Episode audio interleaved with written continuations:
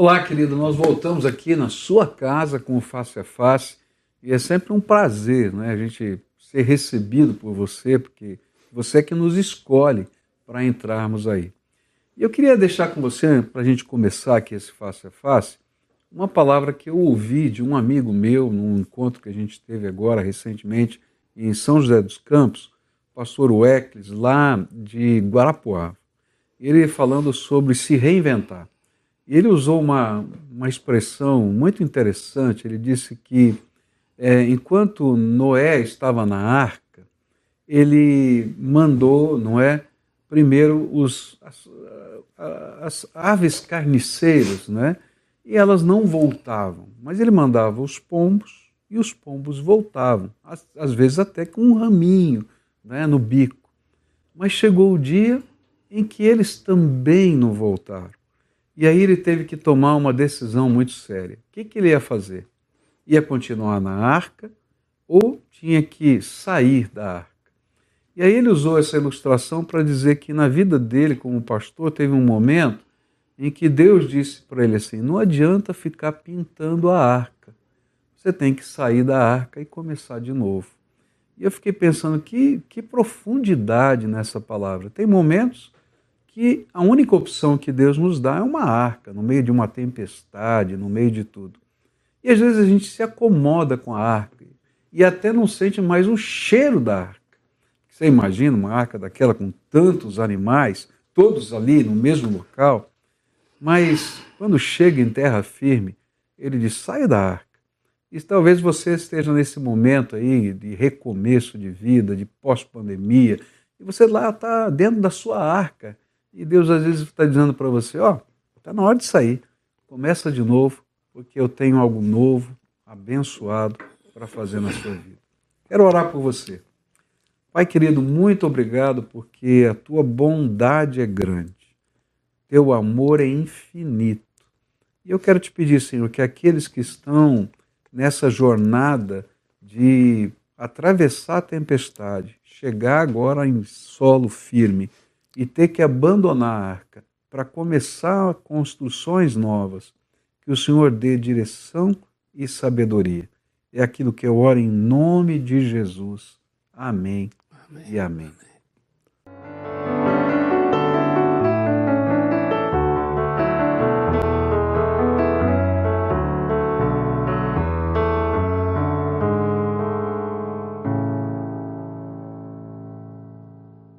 Bom, hoje eu tenho aqui comigo uma pessoa muito especial que tem tudo a ver com aquilo que, que eu falei agora há pouco, né, sobre abandonar a arca, começar de novo e fazer coisas novas. Eu acho a vida desse meu amigo, né, posso chamá-lo assim, é, é uma vida inspiradora por tantas coisas diferentes que ele fez, todas bem sucedidas, e hoje não é uma das marcas educacionais do Brasil. Eu estou falando do professor Wilson de Matos Silva, que é o reitor da Unicesumar. Ele é matemático em formação, especialista em cálculo avançado, atuou como professor universitário de matemática, reitor e fundador da Unicesumar, com mais de 460 mil alunos é um negócio que não dá nem para imaginar. 460 mil alunos. Também fundador do Colégio Objetivo de Maringá. No campo empresarial, foi gerente, proprietário das empresas Sedmar Transportes, empresa MB Informática, construtora Matos Carvalho, atuante na sociedade civil organizada de Maringá, mas não só de Maringá, no Brasil todo, em Brasília, em tantos lugares atuante no campo cultural. É, ele, através da Unicesumar, tem uma orquestra filarmônica, é, trabalha com, com é, museus. Bom, tem tanta coisa linda que não dá para a gente falar aqui nesse pequeno currículo que eu estou citando aqui. Professor Wilson, muito obrigado por atender o nosso convite e estar com a gente aqui no Face a Face. Seja bem-vindo aqui. Muito obrigado. O prazer é meu estar aqui falando aí com o seu grande público, não é? E isso é realmente a nossa caminhada, mas como disse agora há pouco, É, o senhor também é um exemplo para nós, né? nessa caminhada que construiu essa linda igreja, que é um modelo para o Brasil, não é? E eu disse que as igrejas precisam ter pastores, mas tiverem pastores líderes e empreendedores, como o senhor tem desempenhado esse papel, o reino de Deus na face da terra seria bem melhor, viu? Obrigado, professor.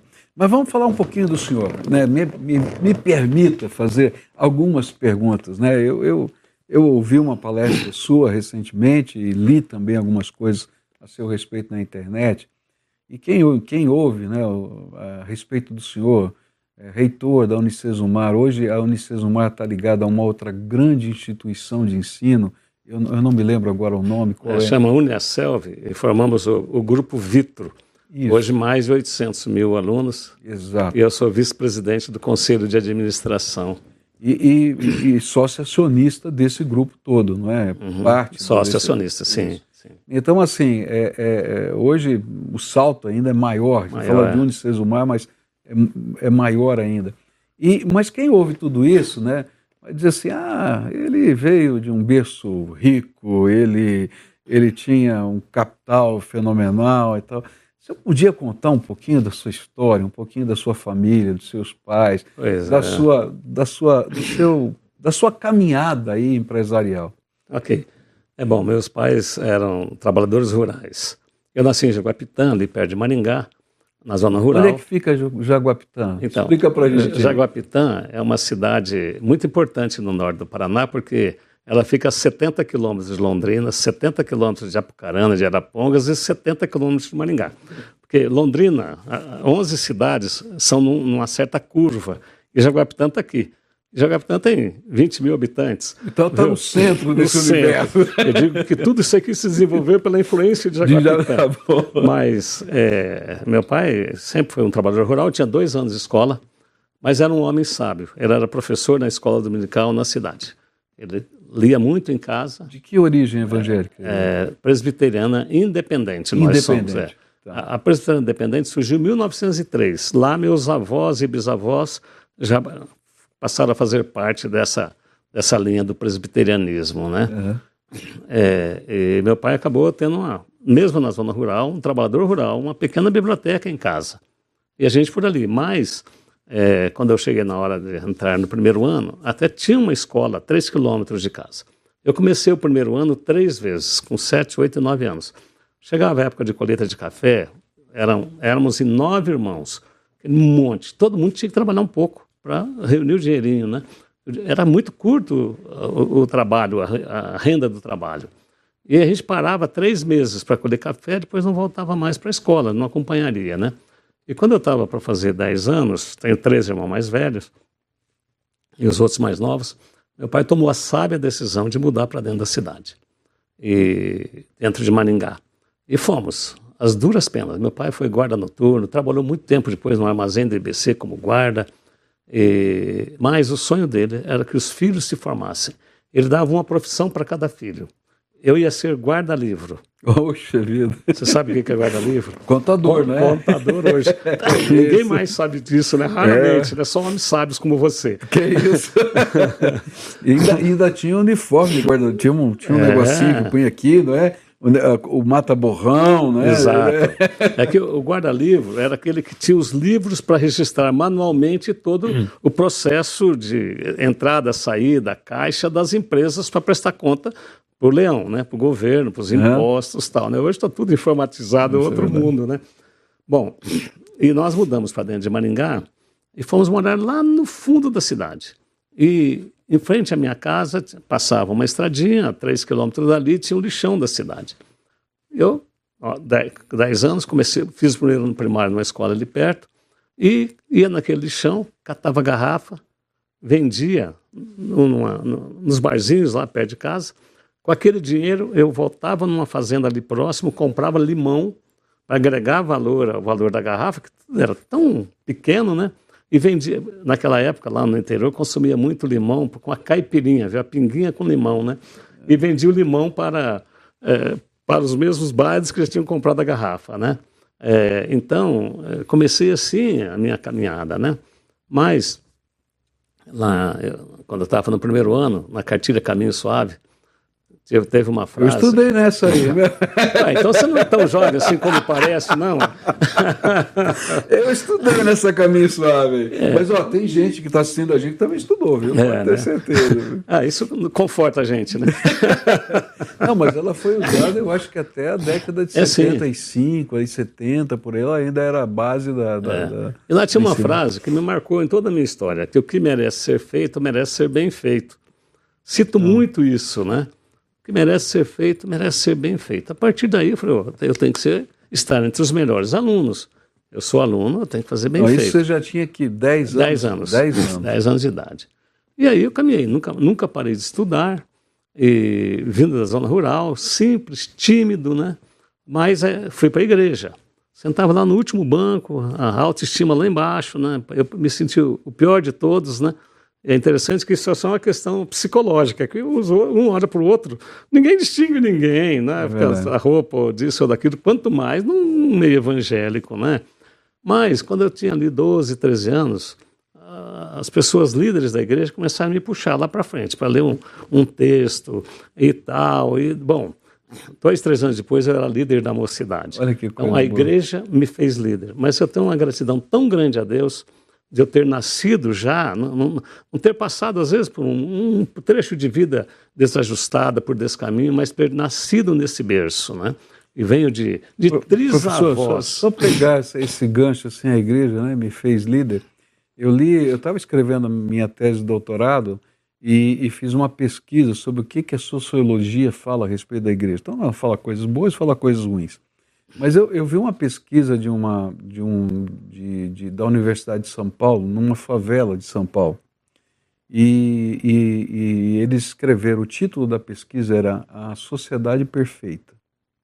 E ele falava de uma igreja evangélica no, no meio da, da, da favela. Uhum. E dizia exatamente isso. Chega a pessoa lá, às vezes que vem de um outro estado, que não tem onde ficar e tal, e de repente ali ele, ele tem a oportunidade de crescer dentro da instituição, de aprender a, a, a, liderança, de, de ser motivado a estudar, porque ele tem que ler, porque ele tem que falar lá na frente, etc. E ele falava assim: olha, a igreja dentro dessa comunidade é uma sociedade perfeita transformadora. E ela Exato. é o que a igreja faz mesmo. Né? É, e tem mais fatores aí, né? Porque é, em, em, regra, na igreja, vive pessoas de todos os níveis sociais. Verdade. Se eu não frequento um ambiente desse, eu vou frequentar só aquele lá de nível onde eu estava. Muito simples, molecada, tal, né? só aprendendo o jogo da rua. Né? Na igreja, não. Lá tinha pessoas formadas, administradores, engenheiros, advogados, empresários. Então, é, o teu networking começou ali. É, tem, tem, uma frase que diz que a gente deve procurar conviver com quem sabe mais do que a gente. Porque a gente é. aprende. Quando a gente está na rua, molecada, ah, tudo fica naquele nível ali, né? Então eu agradeço muito de ter é, nascido no lar evangélico, já cinco gerações atrás, né? E, e a igreja me desenvolveu muito, agradeço muito. A comunicação, né? E a quebra da, da baixa da, da autoestima, que era muito baixa ali, eu quebrei isso, né? Me fiz, quebraram em mim, né? Foi um esforço. Aí fui cantar no coral, tinha teatro jogral naquela até, época. Canta até hoje. Canto até hoje. Opa, tem uma folguinha, estou lá. Nós temos, eh, na nossa orquestra, temos muitas é, músicas sacras gravadas que eu canto tenor. Olá. É, é, é, o compromisso com, com o Criador, né? Mas aí, conta a Bom, história pra gente. Daí o senhor estava é, lá, aí, começou a estudar. Exato. É, é, quando eu tinha 14 anos para 15, eu arrumei emprego numa retificadora de motores. Com a bicicleta de carga, buscar peça na rua. Faltava peça para pôr no motor. O pessoal já era da logística. Ia lá, com a bicicletinha e tal, né? O motoboy daquele tempo. E eu trabalhei oito anos e meio nessa retificadora. Ah. Eu saí de lá dois anos depois de casado. Eu tive promoçmeu e tal, né? Mas salário sempre lá, dois salários mínimos e tal, né? Quando eu casei, eu tinha uma bicicleta para transporte para me caminhar, me locomover. E, é, nós morávamos num IBC fora da cidade, dava 5, 6 quilômetros, e eu fazia esse trecho seis vezes por dia. Eu sempre brinco dizendo que eu fui atleta, né? andava 30 quilômetros de bicicleta todo dia. Mas como? Que tempo que você tinha? Não. Eu ia cedo trabalhar, voltava para almoçar, voltava para trabalhar, voltava para jantar, voltava para a escola à noite e voltava para casa. E até tinha um trechinho de mata. Linha, a gente ia pela linha do trem, que IBC sempre teve linha do trem ali. E eu fui o primeiro a entrar no ginásio, que é o, o quinto ano. Meus irmãos mais velhos começaram a fazer outras coisas tal. E eu entrei, puxei os mais novos e fui puxando. Eu sei que quando eu estava quando eu estava terminando o ginásio, todos eles estavam entrando lá. E to, eu e meus outros oito irmãos nos formamos na década de 70 e 80, filhos de um trabalhador rural. Que maravilha. E a transformação, bom, e a sua formação é matemática. Matemática, exatamente. Oh, olha é. só. Então, a transformação foi da família toda, sabe? E aí eu sempre estimulei meus primos e tal, e muitos não quiseram estudar. Porque não era tão simples na época. Para entrar no ginásio tinha um exame. Exame de admissão ao ginásio. Eu era, fiz era... esse exame. Olha só, hein? Olha, a gente está se identificando uma identificação. Eu, eu tinha que fazer aqui. um preparatório para fazer é. o exame, porque era um concurso, não era ah, qualquer um então, que entrava. É que a, até, não tinha vaga. Até 1971, a, o poder público tinha obrigação de oferecer vagas gratuitas até o quarto ano. A partir dali, ele não era obrigado, ele oferecia é, 30% da demanda. Ali, 70% já ia ficando fora. Os desanimados, os que não tinham muita garra, muita determinação, aquela grande barreira. E eu venci isto, né? É, foi uma luta também para passar nesse exame, mas fiz três exames num período de férias e consegui entrar em ato contínuo, né? E, bem, não parei mais de estudar, né? E na retificadora, eu me casei quando terminei o ensino médio. E aí. Foi... Que idade você tinha quando casou? 21 anos. 21 anos? 21 anos. Casei com 21. Ó, mais uma identificação. Casei com 21 também. Olha só, que beleza, né? E ainda continuei mais dois anos na retificadora, mas fui fazer matemática numa cidade próxima. E pegar, saí da retificadora, casado, deixando a mulher linda lá em casa, né? Com 20 anos, né? Aquele sonho. Mas saí da retificadora, ia para a rodoviária, ia para a faculdade 30 quilômetros, chegava em casa meia-noite e meia, uma hora da manhã. No outro dia, sete e meia, começava a trabalhar de novo, né? Quando eu passei para o segundo ano, minha mulher entrou também na mesma faculdade para fazer letras. Bom, mas é, nessa época eu consegui comprar um carrinho velho, um Citroën 1947, um carrinho preto lá e tal. E, mas meu sonho era terminar numa faculdade de renome. É, e lá não era nem reconhecido o curso, tal. Se não, não era reconhecido, não podia é, prestar concurso. Podia dar aula como contratado temporário. E quando eu terminei, estava terminando o segundo ano, terminei o segundo ano, mandei currículo para a Federal de Santa Catarina, do Paraná, quero ir para a Universidade Federal, trabalhando na retificadora. Ousa, ousadia, né? E, e perto de começar já o ano letivo, para mim fazer o terceiro, veio a correspondência da, comunicado da Federal de Santa Catarina que eu podia estudar lá. Aí, tinha um caminhão vendendo uva ali perto de casa, de Santa Catarina lá. Cheguei para o cidadão, quando é que você volta? E você não quer pegar uma mudança para levar? Eu falei, ah, eu preciso acabar de vender a uva. Então, eu fiquei lá, aí passando todo dia lá onde ele estava vendendo uva, combinamos, parou na porta da minha casa, a mudança em cima, eu e a mulher na cabine, e fomos para Florianópolis. Não foi, tinha asfalto foi, foi na, na serra. Na boleia do caminhão ali. Na boleia do caminhão, na cabine nós dois. E não tinha asfalto na serra aqui ainda. Então, Estava começando a fazer asfalto ali. E aí não arrumei casa para morar, né? Cheguei lá, não tinha casa. Chegou não deu com tempo. a mudança e tinha que descarregar ali? Como é que era? Então, ainda cheguei num sábado, final do dia. Meu Deus do céu. Aí, mas eu parei numa cidadezinha um pouco antes, que eu falei, aqui eu vou conseguir aula. Terceiro ano de matemática, na Federal de Santa Catarina, né? Biguaçu. Hoje está tudo emendado com Florianópolis, Biguaçu. né? e desci do caminhão e falei, olha, amanhã cedo a gente descarrega a mudança. No outro dia cedo, falei, vou ver se acho uma casa. Não é possível que não tenha uma casa desocupada. E batendo nas portas, imobiliária fechada, também tinha pouca imobiliária naquela época.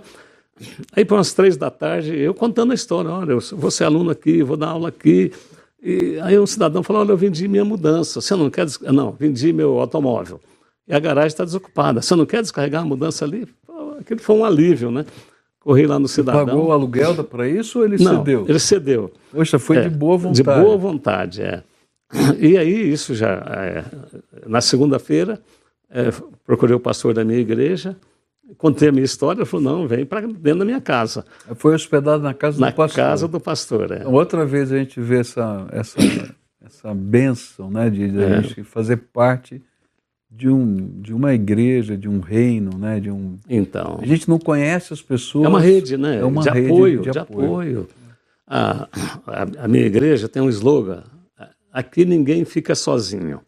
Então a gente propositadamente um está atento ao outro, ao visitante de primeira vez, de segunda, terceira, tal. É, tem que ter essa visão né, de acolhimento. E a igreja, naturalmente, pelo amor de Cristo que brota em nossa vida, já é natural. Não é? Esse acolhimento tal, né? Bom, aí eu terminei a, a, a faculdade lá, fui dar aula tal, e voltei para Maringá e já passei num, um concurso da Universidade Estadual de Maringá. Ela estava começando, contratando gente todo jeito, aquele tempo mestrado, doutorado era coisa rara, né? E, mas eu sempre aquela correria de retificadora e passei a comprar peça, fazer, mandar fazer peça, comprar e viajar para São Paulo. Entrei lá da universidade, me deram uma sala, oito horas aula, 40 horas de contrato. Eu me senti ocioso. E né? o resto do dia? o resto fazer? do dia, ocioso. Aí eu falei, eu vou ver se eu arrumo alguma coisa. Dois anos e pouco depois, eu vi lá na negócio de entrega da aviação Garcia, e uma reclamação de clientes e tal, que chegava a encomenda era entregue com, com demora tal. Bom, fui falar com o pessoal, fui para Londrina, que era a sede da Garcia. Na segunda conversa, eu propus para eu entregar a encomenda. Faria melhor e tal. Terceirização. Esse nome não existia no dicionário naquela época. Puxa vida. Isso foi em, em 76, né? Mas, assim, na segunda conversa com esse diretor, ele falou: Olha, eu não pensei direito, não, mas acho que sua proposta é interessante. Começa lá amanhã. Eu falei, mas então, faz, não tem contrato, nada, vê como eram os valores antes, né? Eu falei, faz um bilhetinho então para o gerente lá, me liberar as encomendas. Faz um bilhetinho para o gerente lá, me liberar. bom, bom, moral da história, né? Seis meses depois, eu estava entregando encomendas em todas as cidades do norte do Paraná. Ou seja, prestei um excelente serviço, o que merece ser então, feito, merece ser bem feito. Na, na, como professor é, e agregou professor a logística de, de, transporte lá. É, eu, o motorista me levava, o meu motorista, ele me levava para a escola, à tarde eu ajudava ele. E depois ficava com o carro. Então, dentro daquele princípio que o que merece ser feito, merece ser bem feito, eu fiz bem feito, eles acreditaram, a empresa acreditou em mim e foi mandando pegar encomendas, entregar encomendas em todas as cidades do norte do Paraná. Em seis meses. Eu já comecei a ganhar um dinheirinho adicional e tal. E fiquei pensando, agora eu tenho um cliente, está legal, né? já tinha um, várias bicicletas de carga, lambreta com carretinha atrás, Fiat Fiorino, viu? Oxe, Fui, viu? Preciso arrumar mais clientes. E aí descobri uns carrinhos amarelos escrito a serviço dos Correios. Eu olhei e falei, a serviço? Opa, esse carro não é do Correio. Fui no Correio de Maringá, escutei, vi uns carrinhos amarelos rodando aí, a serviço. Ah, não, esse transporta malotes para banco. É contrato lá em Curitiba. Opa, aqui em Curitiba. Peguei a jardineira, naquele tempo não tinha ônibus ainda. Esse já não é mais o meu tempo. Vim no correio aqui. Era na 15, depois mudou um pouco para baixo. E procurei o setor de concorrências. O cidadão falou: ah, você tem que ter uma transportadora cadastrada no DNR, nisso, naquilo. Eu falei: ah, tem um pacote aqui, eu teve uma concorrência esses dias. Leve isso aí, esse edital. Peguei um calhamaço. Aí eu vim na biblioteca municipal. O dia inteiro tinha que votar, ia votar só à noite, não tinha ônibus de dia. E fui lendo aquilo. Falei, ah, não é para mim. Aí fechei aquilo, fiquei ali, fiz uma reflexão. Falei, mas espera aí, se tem alguém fazendo, por que eu não posso fazer? Hum. Querer é poder. Essa é outra frase que eu uso muito. Quem quer arruma um caminho, quem não quer arruma desculpa. E geralmente terceiriza a culpa, né? É do governo, é da crise, é do pai, é da mãe, é do irmão, não sei o que lá. Não tem jeito. Tem, esses fatores têm uma certa influência. Mas sou eu que decido o meu destino, o meu futuro. E conectado com Deus, Deus contribui. Uso muito uma frase linda, linda. Que quando o ser humano tem sonhos e coloca toda a força de sua alma em seus sonhos, o universo conspira a nosso favor. E eu, como criacionista, acrescento o Senhor do universo conspira em nosso favor. Amém. Amém. Então, é, pela misericórdia dele, ele tem, tem, conspirado a meu favor. Naquela hora, levantei, fui para o DNR. Bom, fiz nove Preencheu viagens. tudo lá? Fiz nove viagens para Curitiba, ajustando a minha empresa.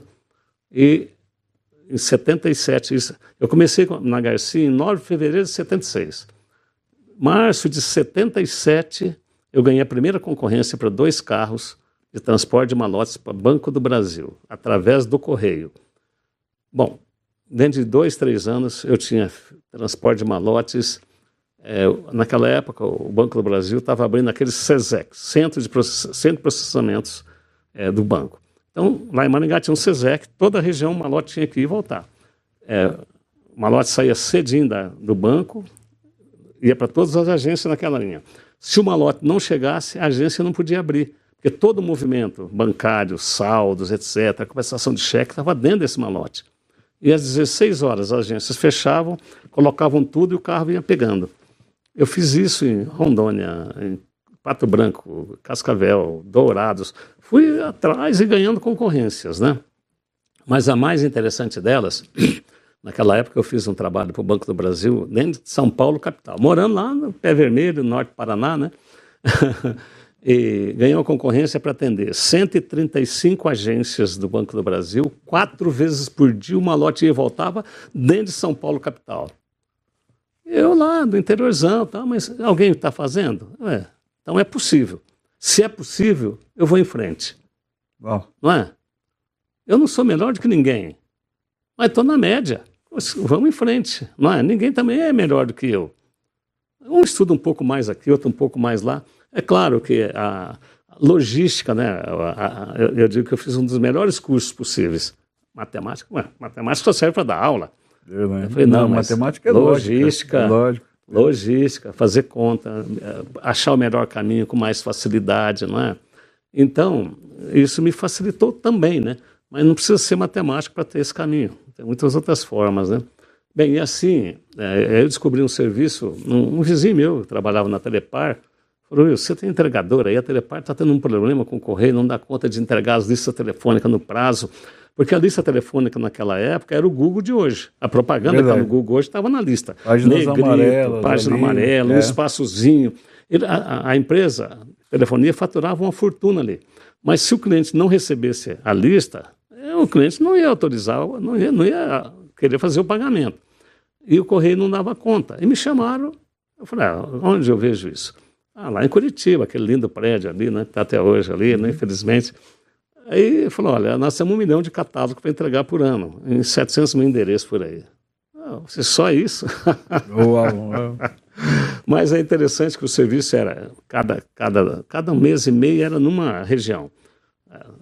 No Paraná nós temos 41, que é Curitiba, Curitiba região. Aí tem Maringá, que é 44, Londrina é 43, é, era por região. Eu falei, não, não é tudo de uma vez, né? E peguei o serviço, trabalhei oito anos para a Telepar, entregando um milhão de catálogos telefônicos. E como é que migrou da, de toda essa parte? Assim, você foi um empresário de sucesso da logística, uhum. né? E, e, de repente você vai ser um mega empresário da área de comunicação. Então eu vou deixar essa pergunta no ar aqui, tá? E a gente vai para o nosso intervalo comercial. Okay. Na volta, porque são os nossos patrocinadores que nos ajudam a fazer tudo isso aqui, né? e, e, e, e a gente quer honrá-los também. Mas na volta o senhor vai me explicar como é que sai de tudo isso que o senhor está fazendo, que é um case de sucesso, né? e de repente migra né, para ser um empresário de educação.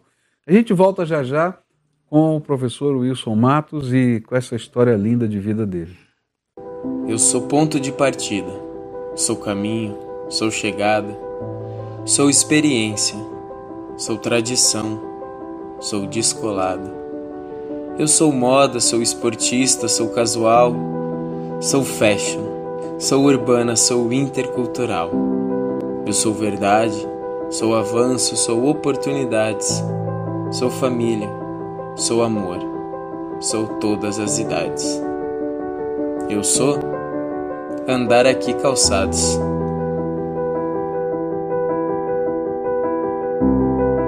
Precisando trocar os pneus? Aqui na Barão tem pneus Pirelli para seu automóvel, caminhonete, SUV e até caminhão. Pneus a partir de 309 reais. Nove lojas em Curitiba e região. Pirelli é na Barão Pneus.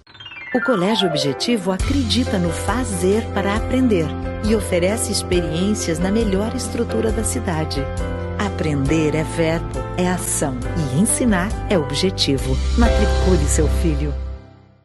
Nós estamos voltando aí com você e você que está assistindo a gente aí, ó, manda lá o seu comentário, manda aí a sua pergunta, indica aí o Face a Face, se inscreve no canal do YouTube da gente né? Tem o da igreja, mas tem o meu, Pascoal Piragini. Entra lá, se inscreva. Estou com a meta de chegar a 10 mil, você vai me ajudar. Vai lá, se inscreva lá, por favor. Mas a gente deixou no ar, professor, não é, a pergunta: como é que sai de um case de sucesso que o senhor está contando aí? É um case de sucesso. É. Né? é professor universitário, dando aulas, mas que tem um case de sucesso que agora, com certeza, a sua renda como empresário era muito maior do que professor. Opa. Né? E, e aí como é que migra para sonhar uma faculdade? Então, nunca parei de dar aula. Saí da universidade, aí lá tinha ficar tempo integral, eh, fazer mestrado, doutorado, até fiz mestrado mais tarde um pouco. O negócio foi absorvendo bem meu tempo, mas aí eu fiquei dando aula numa cidade vizinha ali, Jandai do Sul. Sábado à noite, domingo, não, sexta à noite, e domingo e, e sábado de manhã. Sempre adorei dar aula, comunicar, comunicar com a juventude e tal. E um belo dia, houve uma, uma crise lá na, nessa escola, nessa faculdade, e era uma fundação. Fundação cujos professores eram detentores da fundação e caçaram o diretor, estava tendo desvio de dinheiro e tal. E vamos fazer uma reunião da congregação para eleger um novo diretor. Aí tinha que fazer três nomes, né, para o Conselho Universitário escolher um. É, primeiro nome, Wilson Matos. Segundo nome, Wilson Matos. Terceiro nome, Wilson Matos. Não saiu outro nome na lista, só o meu. Uau. Aí eu falei, gente, eu, você sabe que uma transportadora já tinha aberto também uma construtora. Aí eles falaram. Ah, tinha uma construtora já? Também tive uma construtora, fiz nove, Meu oito Deus. edifícios em Maringá. é, aí um dos líderes lá falou: Wilson, você tem que tocar essa faculdade. Porque você, além de ser professor, você tem experiência em business, negócios, empreendedorismo. Você vai fazer diferença aqui. Nós só somos professores. Aí a gente senta lá do outro lado. Eu falei, mas gente, eu tenho, teria ou dois, um ou dois dias por semana, mais à noite, que eu vou poder vir aqui. Aí um outro falou, ah, um ou dois dias seu vale mais que uma semana de qualquer um de nós aqui. Barbaridade. Bom, para minha sorte. E é não... verdade, e era verdade. é eles que disseram. Aí, para minha sorte, não tinha telefone celular para mim consultar minha esposa, né? Se eu tivesse consultado, não tinha dado certo. Eu acredito que não, aí, porque ela ia dizer mais uma coisa é, e tal. Aí eu falei, bom, né, vou aceitar esse que desafio. Que idade o senhor tinha nessa época? Ah, tinha 38 anos, 37 anos. Caramba. E sempre também analiso um, uma frase de Sócrates, quase 3 mil anos atrás, que a vida sem desafio não vale a pena ser vivida. O desafio é que nos renova, nos motiva, nos faz amanhecer turbinado toda manhã, não é? Ah, nós temos que escrever isso aqui para o pessoal ver, né? Como é? A vida sem a, desafio. A vida sem desafio não vale a pena ser vivida. Uau. Viu? Por isso que o negócio é quebrar o ócio.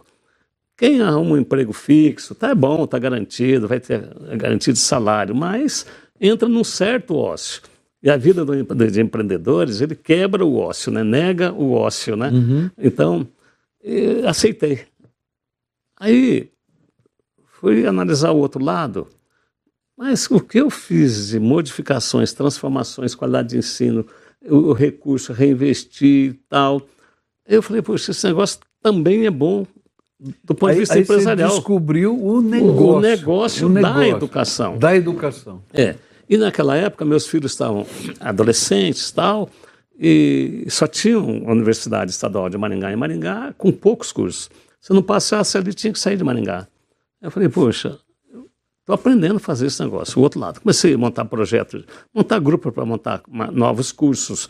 Fui para Brasília, no MEC, protocolar, comecei nos encontros nacional de educação.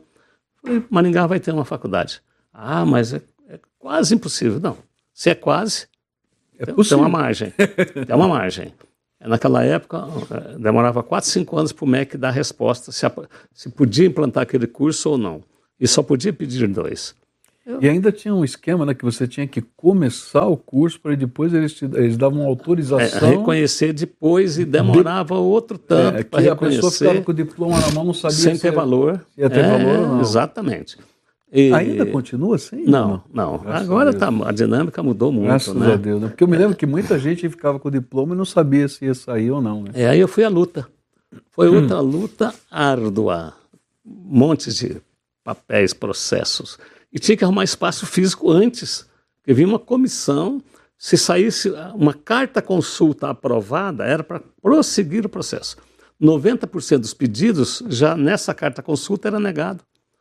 E a minha saiu positivo a carta consulta. Então, Mas você não tinha prédio nenhum? Não tinha prédio nenhum. Aí que eu procurei o prefeito, falei, prefeito, eu preciso construir um prédio. O prédio eu até consigo fazer, mas eu preciso de uma área já meia grande. Você não me ajuda aí o município, vou trazer uma, fundar uma escola privada aqui. Aí tinha um terreno abandonado lá há muito tempo. Ele falou: tem aquele lá, foi um lixão no passado. Ah, meu Deus, lá eu catei garrafa. Aí eu fui ah, lá. aquele lixão de catar garrafa. A Universidade minha está em cima. Acredito, olha com, só. Com, com, é, da garrafa à universidade. universidade. Olha só, um negócio fenomenal, é, né? É, da indústria do lixo à indústria do conhecimento. Olha só, gostei dessa. Essa tem que botar na frase, da indústria do lixo à indústria, indústria do, do conhecimento. conhecimento. Muito bom. É, conheço só um caso até hoje na, na história da humanidade, que é o meu. É só o seu, tem outro. E, mas as pessoas olhavam e falavam, isso está ficando louco lá, aquele lixão.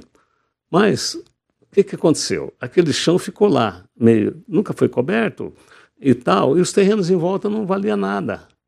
Quem queria ficar comprar, fazer um núcleo habitacional de um lado onde foi um lixão? Eu falei, opa, eu preciso, posso precisar mais área, esse negócio vai, vai dar certo.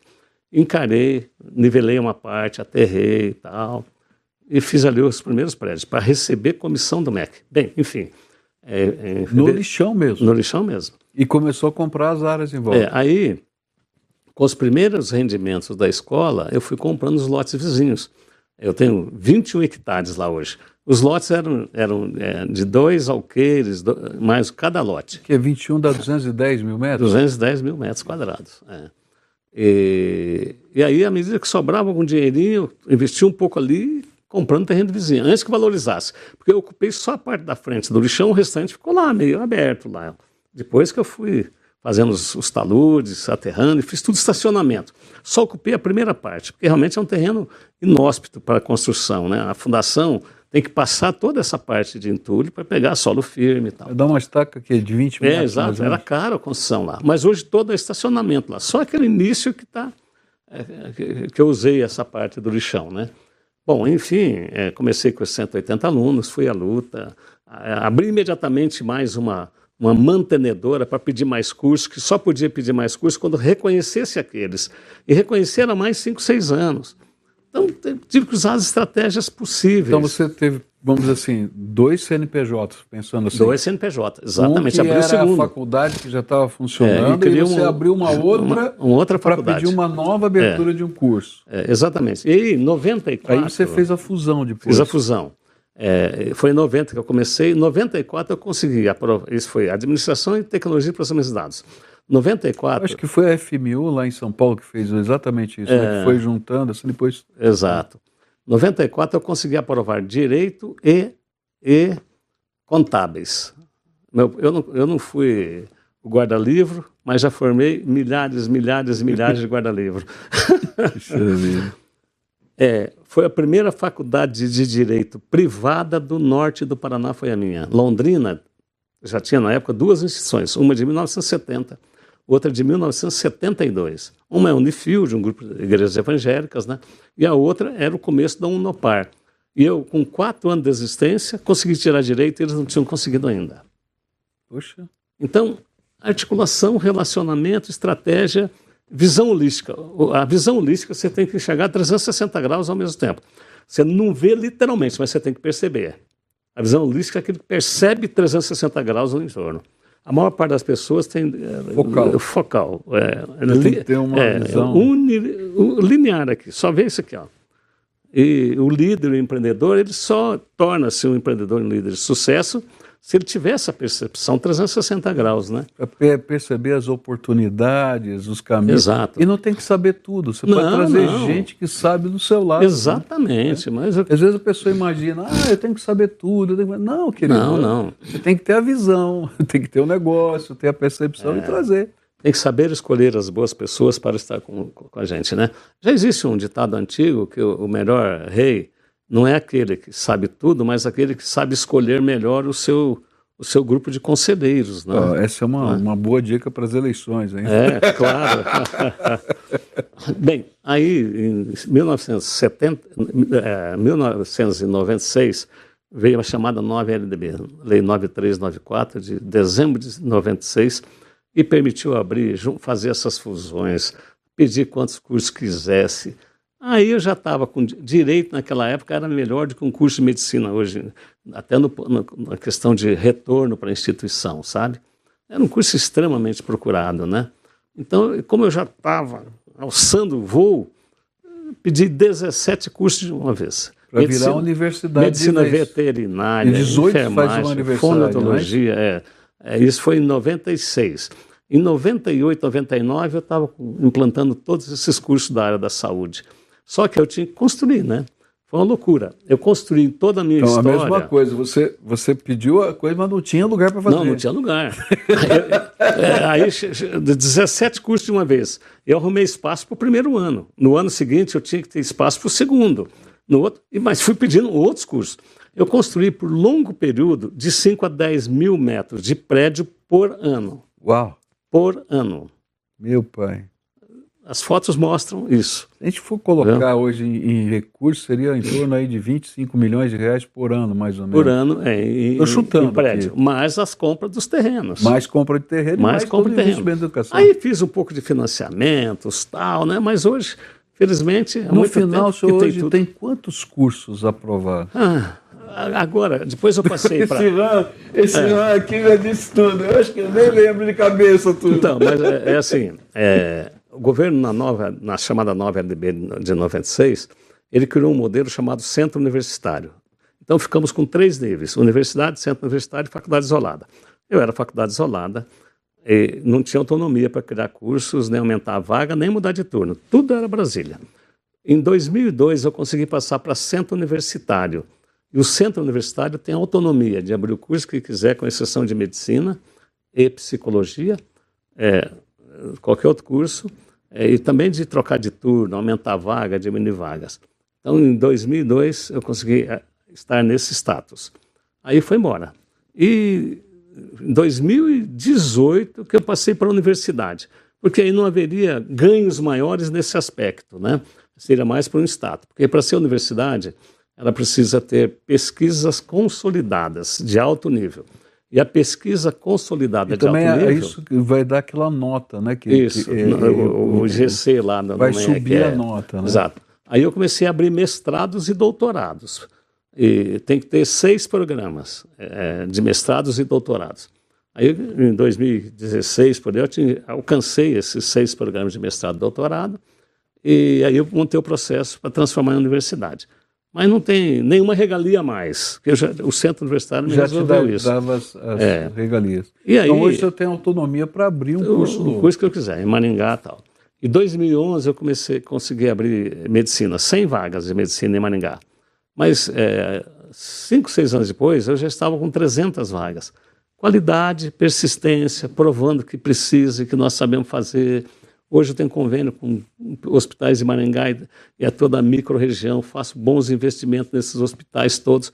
Temos um excelente curso de medicina. Hoje são quantas vagas de medicina? Em Maringá, 300. 300 vagas. É, e aí nós conseguimos... Isso significa 300 diplomas, é, né? É, 300 por ano. Por ano. Exatamente. Então você tem direito a, a, ter, por ano, 300 alunos. É, então, no... ao todo, vai ter quase 2 mil alunos. É, quase 2 mil. Já, já cumpri o ciclo todo. Entendi. Né? E há dois anos atrás, o governo abriu um, uma, uma, certa concorrência para pôr medicina no chamado Brasil Profundo. E eu podia concorrer em três cidades: é, Jiparaná, é, é, Corumbá. Eu acabei conseguindo aprovar um curso de medicina em Corumbá. implantamos também está funcionando lá, né? E assim o número de alunos foi crescendo. Hoje nós temos todos os cursos que a gente sonha. É, por exemplo, o último curso que nós abrimos chama Ciência da Felicidade. É baseado numa, num trabalho fantástico nessa área em Harvard. O professor é, é, Dalben Shar. É, a disciplina mais procurada hoje na Universidade de Harvard é essa disciplina, Ciência da Felicidade. E dali saíram um monte de livros em cima disso. E nós abrimos esse curso agora, um curso de dois anos, é tecnológico, né? É à distância. Mas a procura Não, é essa, essa é uma pergunta, né, para a gente migrar um pouquinho, uhum. depois eu tenho uma outra pergunta aí. É, é sobre EAD. Né? Hoje parece uhum. que o senhor tem é, 460 mil alunos. 95% é EAD hoje. EAD. EAD. Tá? É, a gente ouve é, coisas boas e coisas ruins do EAD. Uhum. Tá? A gente ouve coisa boa no sentido de que, é, vamos dizer assim, levou o, o ensino universitário para quem nunca poderia Exatamente. estudar, porque é. dificilmente alguém teria recurso financeiro, mesmo uma universidade gratuita, de mudar para uma outra cidade, de pagar a locação, de eh, dedicação exclusiva e assim por diante, né? É. Então isso, vamos assim, pulverizou, levou a, a, a, essa possibilidade que era um sonho de muita gente, né, uhum. para isso. É. Mas a gente também tem a crítica, não é, uhum. de que o EAD não forma tão bem. É. é? Bom, é, é, é, assim, existe poucos bons cursos de educação à distância e muitos cursos não são bons. É, eu, eu adotei uma métrica lá interessante, é, que eu sempre achei que a escola brasileira básica é, bem fraca, tá? o aluno cola, mais de 90% dos alunos colaram no ensino médio, e lá eu estabeleci o seguinte, aqui você não vai colar. É, não foi um pacto, não. A prova nossa é individual, descritiva, de um bom grau de complexidade e extensa. E na hora de aplicar, tem um fiscal na sala de aula, além do professor. Eu expulso o aluno todos os anos. Expulsou. Há três semanas expulsei uma aluna no último semestre de veterinária. Mas já tirei pacote de alunos em dia de vestibular e pus na cadeia. Os pais adoram a escola que disciplina os filhos, a escola que pega para valer, sabe? Não fica aí sendo conivente aqui, passando a mão ali. A sociedade, nossa juventude precisa de ser enquadrado com disciplina. Sabe, disciplina do Deixa tempo, do pegar, corpo e da mente. Mas só, uma... só, não, só o EAD, né? Uhum. Aí no EAD nós fazemos a mesma coisa. Uma boa parte das instituições hoje faz a prova online. Eu nunca abri mão de fazer prova online. No, é no polo e tem dois na sala. Não importa quantos alunos tem dois, inclusive na prova do EAD. Então, com isso a gente conseguiu. Quer dizer, ou o cara tem o conhecimento para ser aprovado, ou é, realmente não vai. Tá? Exato. É, é, é, bom, deixa a gente é, ficar por aqui no EAD. Eu acho que realmente uhum. essa, esse princípio de, de valor, né, de, de levar a sério é, qualquer coisa que você faz, se você leva a sério. Meu, meu tio era um professor universitário, tá? e ele dizia assim: a grande diferença entre você entrar numa universidade e, e você tá na escola, vamos dizer assim, é que na escola você imagina que as pessoas vão te ensinar. Na universidade você vai entrar para aprender a estudar. Uhum, exatamente. Então, assim, na verdade, é. a, a, grande diferença é essa visão uhum. de que você vai ser um aluno a vida toda e você vai ter que aprender os skills, as, as habilidades para continuar aprendendo a vida toda. É, eu digo sempre que o aluno tem que aprender a aprender. A universidade que converte o aluno ao conhecimento está resolvido para a vida do aluno verdade. e o conceito da universidade. Eu trabalho com essa premissa. Conversão do aluno ao conhecimento agente de mudança e transformação da cultura de nosso país. Essas são duas premissas que eu nunca abri mão. Por isso que eu tenho orquestra, museu, rádio, TV, estátuas pelo campus, tal. Temos ações em todas essas áreas, sabe, para desenvolver o cidadão em todas as suas potencialidades, na integralidade dele, né? E não ficar só com conceitos específicos é, do curso ali. É, teoria e prática também. Nós temos prática para valer em todos os cursos, tem campo prático. Até tem uma falsa premissa que dizem que na teoria a prática é outra, né? na prática a teoria é outra. Não é verdade isso. Quando a prática e a teoria é bem dada, o profissional sai para ter sucesso na vida. E minha alegria é o sucesso do meu profissional. A gente está caminhando agora para o final do nosso programa E, e, o senhor tem um pilar lá que para mim é uma marca, né, uma coisa linda, é que eu acho que todo empresário cristão tem que descobrir como ter esse pilar no seu empreendimento. O senhor está falando de educação, mas é, é, eu acho que esse é um valor que, para nós, uhum. servos de Deus, tem que ser é, é, uma premissa de vida. Né? É o valor que o senhor tem de transformar aquele lugar também em parte da missão do reino. Tanto que um dos Exato. pilares da, da, da, sua universidade é a espiritualidade. Espiritual, né? espiritualidade. E temos ações. Então, eu queria que o senhor falasse um pouquinho sobre isso. Né? É, Primeiro, o que está no seu coração com relação a isso, porque quando o senhor fala a respeito disso, a gente percebe a paixão. a paixão transparece, né? Então eu queria que o senhor falasse dessa paixão que está no, no, seu coração e depois das ações práticas. É, como princípio de vida, sempre procurei pautar dentro da, das diretrizes cristãs, né? É, e, e, procurei também fazer isso na instituição. Uma das ações foi colocar versículo bíblico em toda a porta de vaso sanitário. Os alunos costumavam pichar, escrever palavrões e tal. E uma madrugada me veio Bíblia na porta do banheiro. Cheguei lá, mandei fazer milhares de adesivos, toda a porta de banheiro. No Brasil inteiro, em todos os polos, os polos são terceirizados, está no contrato, ele leva os adesivos em todos os campos, é, na área administrativa, sentou no vaso, lê a Bíblia. Acabou. Esse é um, é um dos princípios. E como isso fez diferença. Também eu tenho uma praça lá com vários pilares é, históricos do conhecimento, e um deles é, é o espiritual. E lá está Jesus de braços abertos, e a frase que eu pus lá no, no rodapé de todos os pensadores que nós colocamos ali, Jesus está dizendo, está escrito lá, vinde a mim todos vós que estáis cansados e oprimidos, e eu vos aliviarei. E aí tem a orquestra cantando músicas sacras e outras músicas. E, o senhor tem é, um trabalho de capelania, uma capela lá. Tem uma capela, capela, uma capelania linda, muito forte. Linda, linda. É, Eu não sei se a gente consegue colocar as imagens da capela ali para é, Consegue, ver. né? Estou deixando aqui. Né? Isso, né? é, nós temos também um outro trabalho interessante que é Escola Coro Sacro Unicesumar. Aí a gente dá aula de música e tal, de qualquer igreja. E temos um coral afinadíssimo, de, de categoria mesmo, desse grupo, o grupo que mais se destaca, né? É, aí temos coro sacro unicesumar. Que é, maravilha. É, eu que também canto num outro coral, eu cantei muito na, na minha juventude, eu canto num, num coral de, de, um grupo de jovens da década de 60. Há uns 11, 11 anos atrás, um grupo de amigos da década de 60 da igreja, fomos tomar um café junto e começamos a cantar, deu harmonia, chamamos todos aqueles que cantavam com a gente naquela época, e passamos a cantar toda segunda-feira na casa de alguém. Viu? Só paramos na pandemia aí. Poxa vida. É. Mas deixa eu contar uma coisa para o senhor que talvez o senhor não saiba. Há vários anos atrás, a gente começou, através do nosso ministro de música aqui, o Paulo Davi, é, um projeto chamado Vida e Música. Tá?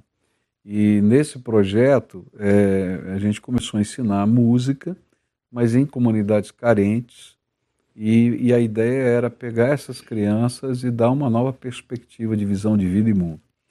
E, e aí ele lançou um desafio para a Unicesumar, se ela estaria disposta a, a, a dar bolsas de, tu, de, estudo integral para algum aluno uhum. que no período tivesse sido formado e passasse no vestibular. Tem que lembrar que é isso também, tem que passar é. no vestibular. Tá? É, para alguns desses que vieram desse, desse projeto. Eu quero dizer para o senhor que a Unicesumar formou três desses meninos de, que, que nós pegamos né? lá da rua, lá do dia a dia, lá da, da dos lugares mais assim que de, deixaram de ser aviãozinhos, um na área de música, se não me falha a memória, um na área de arquitetura e o outro eu não me lembro mais. Tá? E, e foi nessa parceria de visão, uhum. de transformação é, de mundo. É. E eu venho aqui, em nome da nossa igreja, agradecer a Unicesumar é. a visão e a doação. É, faz parte da nossa missão. Em Maringá tem uma casa de recuperação de drogados, chama Mareve, só para homens. E eu fui lá com o nosso grupo Veredas Antigas, que nós chamamos, né? As músicas antigas, Sim. cantar numa segunda-feira lá à noite. E aquele monte de homens tristes ali. E era um dia que a família podia visitar, sabe? A gente via as criancinhas agarradas no pé do pai, tem que ficar nove meses isolado. Eu olhei para aquele povo e falei, olha, quem ficar os nove meses aqui e sair e tiver ensino médio, vai ter uma bolsa de estudo na Unicesumar. Mas já formei tanto ex-drogado lá, sabe? Então, gente. Quer fazer isso aqui para Cristolândia então, também? É... já vou aproveitar aqui. É, é, o que nós temos desses cases Nós temos assim, aqui quatro casos muitos. de recuperação, tá? É, né? É, por isso que eu estou dizendo, né? Temos uhum. a masculina, a feminina e temos a, a, a, que, que é de mães com crianças, tá? que, que estamos começando agora, graças a Deus, e tem já, que tem mais de 20 anos, né? que é o Projeto Ceifar, em parceria com o Markson, né, que uhum. também trabalha. Ah, sim, conheço Quem é muito é que, ele. Que, que, será que não dá para entrar nesse projeto? Vamos também? analisar com carinho. tá Queridos, olha, professor, né, que, que prazer estar com o senhor. Prazer o é tempo meu. voou, nosso tempo está acabando aqui. Eu quero agradecer aí a sua simpatia. A sua história de vida é tremenda, é uma lição, é uma inspiração. Amém. Amém. E que outros que estão nos ouvindo possam ser inspirados a, a ter essa visão 360 graus, iluminada por aquele que é o Senhor que conspira a nosso favor, não foi isso? Exatamente. O Senhor que conspira a nosso, a nosso favor. favor. Conspirou desde a salvação eterna em Cristo Jesus é. e continua conspirando porque Ele tem um bom plano para a nossa vida. Muito obrigado, professor. Ok. Leve meu abraço para sua esposa. Eu sei que o senhor vai ver depois de um mês, estando longe dela. Tá? Exato. E que o senhor seja aí, continue a ser abençoado nas tantas demandas que o senhor tem. E a você que está conosco, espero você no próximo Face a Face. Que Deus abençoe você.